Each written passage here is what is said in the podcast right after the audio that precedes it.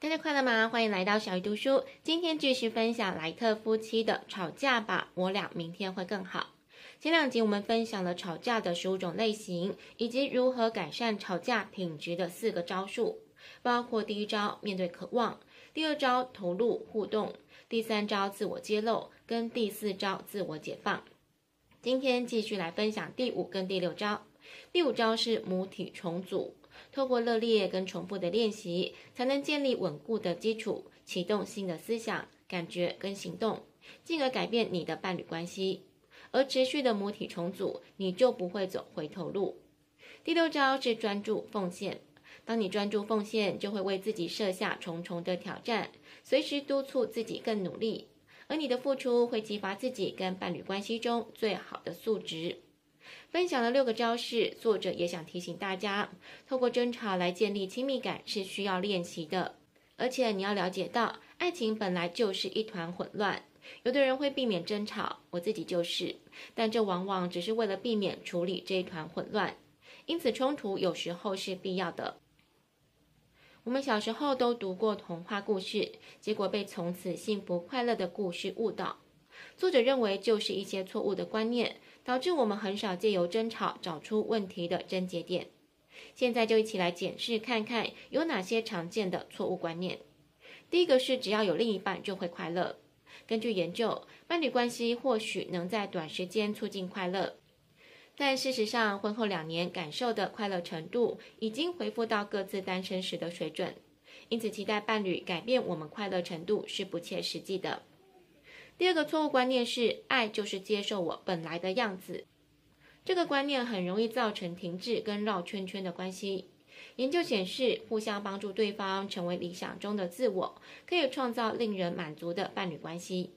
越能学习新的事物，成为更好的人，对伴侣关系更有帮助。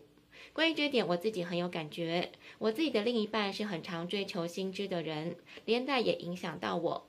我觉得这一点对我们的关系有很大的帮助。第三个错误的观念是，找到那个人或是灵魂伴侣就搞定了。其实，当浪漫的爱情渐渐淡了，你会发现灵魂伴侣并非完美。通常这样想的人越不容易原谅伴侣，不会找出共同学习跟成长的机会。这种态度比较容易发展激烈但是短暂的罗曼史或是一夜情。第四个错误观念是个性相容很重要。作者认为这是灵魂伴侣的变种。以为双方有很多共通点，注定要在一起。但同样根据研究发现，比较快乐的夫妻其实个性相容的程度没有比较好，或是比较差。幸福的夫妻可以接纳彼此的不同，而且在过程中成长。真正重要的是共同的价值观，而不是共同兴趣。第五个错误观念是没有化学作用，一切都白搭。这大概是从小被童话或是小说，甚至是电影所影响。虽然化学作用有它的真实性，但当它渐渐淡化之后，伴侣会变得苦恼、郁闷，为了错误的理由争吵，一直追究为什么化学作用消失了。第六个错误观念是感受到吸引力就中了。作者认为吸引力可以带你上天堂，也可能带你下地狱。吸引力是我们对他人一种自动的反应，代表潜意识中跟父母关系的某一些面向。例如疏离的父亲，造成你无法抗拒得不到的人；又或者施虐的父亲，导致你被软烂男吸引。第七个错误观念是有爱就够了。伴侣的关系就像所有自然成长的万物，需要技巧、练习跟投入心力学习跟成长。如果认为只要有爱，不必做任何的事情，最极端的情况可能会无视伴侣酗酒之类的问题，无条件接受另一半或是回避冲突等。到最后走到极端，只有离婚一途。认清七个错误的观念，不代表你就要放弃罗曼史。作者认为，想要享受真正的罗曼史，必须面对跟分享全部的自我。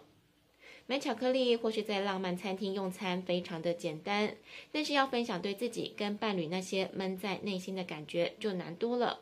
不过，这对营造长期而深刻的结合，才是真正有帮助的。下一集我们将继续分享作者提供的七条亲密互动守则。小鱼读书，我们下次再会。